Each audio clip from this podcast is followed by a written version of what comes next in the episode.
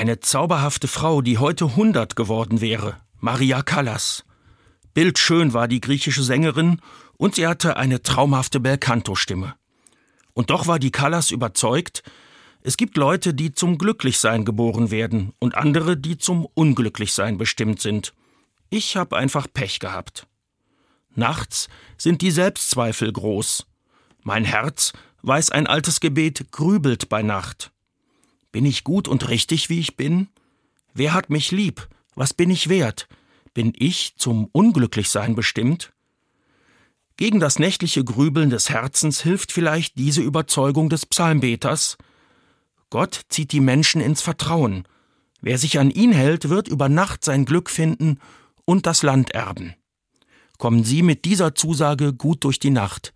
Das wünscht Ihnen Dominik Blum von der Katholischen Radiokirche.